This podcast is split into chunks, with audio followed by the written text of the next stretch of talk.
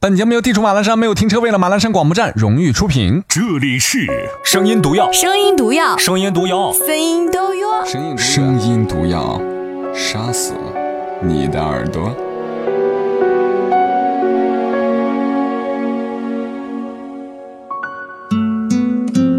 晚上好，各位亲爱的陌生人，我是马奔。今天晚上推送的这篇文字叫做《穷太久就是你的错》。其实这两年有关爱情当中，究竟穷人和富人的区别是什么，在网络上经常会有探讨。总有人会说，穷人怎么了？穷人就不能够拥有爱情吗？穷人难道就是我自己想过的生活吗？但穷与富究竟该如何去定义？这篇文字或许会给你一个答案。穷太久就是你的错。作者：晚晴。你会当一个心情杂货铺的老板娘。阿言打电话给我说晚上有应酬，不回来吃饭了。我赶紧约了闺蜜陪我去吃海鲜排档。初夏时节，找个露天的地方，点上几样新鲜的海鲜，那滋味绝对超过五星级的海鲜自助。刚坐下，闺蜜朝我使了个眼色，我顺着她的眼色一看。旁边的一对男女压抑着声音在吵架。男人说：“我求你再给我一次机会吧，不要分手好不好？”女人一脸不耐烦：“我已经给过你很多次机会了，我今年已经三十了，我不能再耽误自己了，我们好聚好散吧。”男的始终苦苦哀求，面露哀伤；女的不为所动，面无表情。闺蜜偷偷的对我说：“以前都是痴情女子负心汉，现在都是深情男子绝情女。”我示意她继续听下去。男人还在继续哀求，女的依然不为所动。终于，男的耐心崩溃了，对着女人大吼：“你到底有没有爱过我？我只求你再给我一次机会！你就这么迫不及待的去找有钱人吗？如果我有钱，你会这样吗？”女人都这么现实，这么势利吗？那我们的感情算什么？算什么？其他客人纷纷朝这个女人投去鄙夷谴责的目光。女人不甘示弱的回敬道：“我一开始就知道你没钱，我要是爱钱，根本就不会跟你在一起。我跟了你十年，我们毕业都七年了，这七年里我给过你多少次机会？但结果呢？我们现在连房租都快付不起了。”我根本看不到未来，不管你怎么说，这次分手是分定了。女人说完，头也不回的走了。男人拿起桌子上的啤酒瓶子，狠狠的摔在地上。为什么？为什么？穷人难道就不配有爱情吗？你说你爱过的人都已经离去，不要欺骗自己，你只是隐藏的比较深而已。玫瑰你在哪里？你总是喜欢抓不住的东西，请你不要哭泣。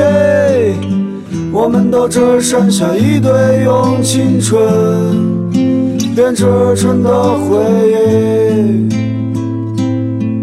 用青春编织成的回忆。其他人议论纷纷起来，我和闺蜜也不例外。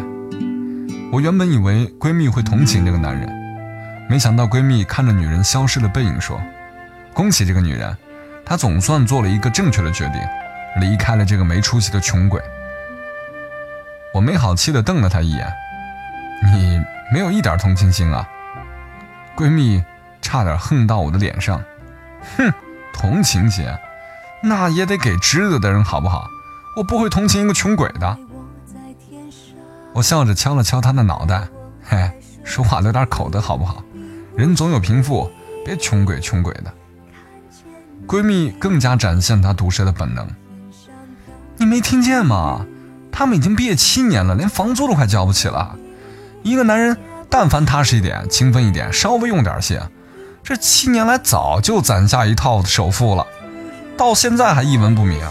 这已经不是穷不穷的问题了，而是生活态度。甚至是人品上的问题了，现在才导致他还是一事无成，连女朋友都要离开他，可怜之人必有可恨之处。以前我看到别人穷，我也会同情，但是我渐渐发现，一个人穷大多不关乎命运的事，跟他自身的问题是分不开的。那是出落几百里的雨滴，那是冰川起透明的。我忍不住点头，闺蜜的话确实很有道理。我不禁想起了我的一个亲戚，从二十几岁开始，他就告诉大家一定要出人头地，光宗耀祖。父母和妻子听了非常高兴，表示一定会支持他。然后他去做了生意，半年后赔了个精光。他对父母和妻子说：“这次是我时运不济，下次我一定会成功的。”父母和妻子拿出积蓄，再次支持他闯事业。这一次他又赔了个精光。父母和妻子吃不消了，劝他安心找份工作，好好养家糊口。他一听就叫了起来：“我是要做大事、赚大钱的人。”给人打工怎么可能？那些老板算什么？以后他们见了我都得点头哈腰的。就这么折腾了五年，大事没做成，大钱没赚到，原本殷实的家底倒是被他糟蹋的差不多了。但他不但没从自己身上反思，反而责备别人没有眼光，不肯给他机会，要么就怪老天没长眼睛，不降点财运给他。家人再次劝他安心找份工作，不要再折腾了。但是他自我感觉依然良好。找工作，什么工作配得上我？让我去当董事长我都不敢。我这水平啊，当个省长都屈才了。身边的人渐渐的不愿搭理他了。如今五十多岁了，依然一事无成，天天怨天尤人。八十多岁的父母只能唉声叹气。同样年纪的妻子常年打工，抚养一双儿女，落下一身疾病，但他始终觉得这辈子是命运亏欠了他，埋没了他，逮着一个陌生人就开始大吹特吹，如今连儿女都不愿意搭理他。我身边也有相当一部分女性，找了比较穷的男人，他们认为这才是真爱，真爱是不能够被金钱玷污的，同甘共苦的感情才会历久弥新。一个个奋不顾身的打算和男人共创美好的未来，但是现在回头看看，好几对已经分道扬镳，剩下的几对大多也是勉强维持。真正安贫乐道且幸福的，我几乎没有找到。因为生活是现实的，爱的再纯粹，生活也需要基本的物质维持。我们可以靠满足精神需求，但是生孩子、养孩子。样样都离不开物质，尤其是有了孩子以后，自己再苦也可以忍受，但是希望孩子能够生活的好一点。这好一点，离不开经济。看到自己的孩子穿的、用的，样样不如别的孩子，心里还如何幸福的起来？我脑海里全都是你。无法抗拒的心悸，难以呼吸。但仅仅这些原因，还不足以使为爱走进婚姻的人离婚，因为他们原本选择这个男人，就不是因为钱。大多数经历过贫穷男人的女人告诉我，我真不介意他穷，但是我不能忍受他不求上进，这样的日子让我看不到未来。而且不求上进的男人往往很懒。一个在工作和人身上很懒的人，基本上是不用指望他在家里很勤快了。所以，如果找了一个没有上进心的男人，等于同时找了一个大爷。此外，这些男人还有一个特征，就是非常喜欢给女人扣帽子。如果女人对他的表现稍有微词，他就会变得像刺猬一样。怎么嫌弃我？你怎么这么世俗？我现在才发现你是这种人，势利。虚荣，一点儿都不可爱。如果女人真的受不了离开了他，他会可怜兮兮的到处诉苦：“我是真的爱他呀，我们这么多年的感情还是没经得起金钱的诱惑，因为我没钱，所以他离开了我。”于是不明真相的人纷纷指责女人的无情，而女人在奉献了无数青春和感情，熬过了无数贫穷日子后，换来了一个爱慕虚荣、不念旧情的评价。男人一时穷不可怕，刚出校门的人基本都穷。古语说：“莫欺少年穷。”可怕的是拥有穷人的思维和性格。一个男人口口声声说着真爱至上，没有你活不下去，却不肯努力上进，给你一个美好的未来。这样的男人，还是离开吧。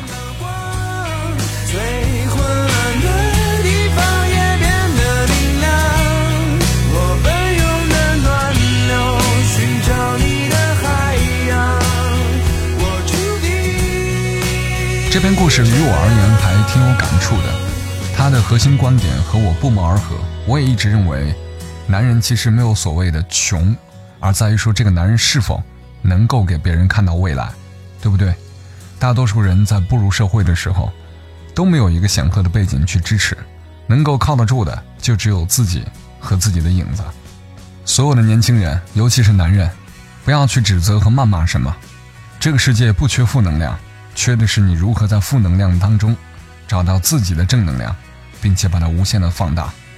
好了，下周六晚上二十二点三十，声音礼物再次更新。我是马奔，亲爱的陌生人，晚安。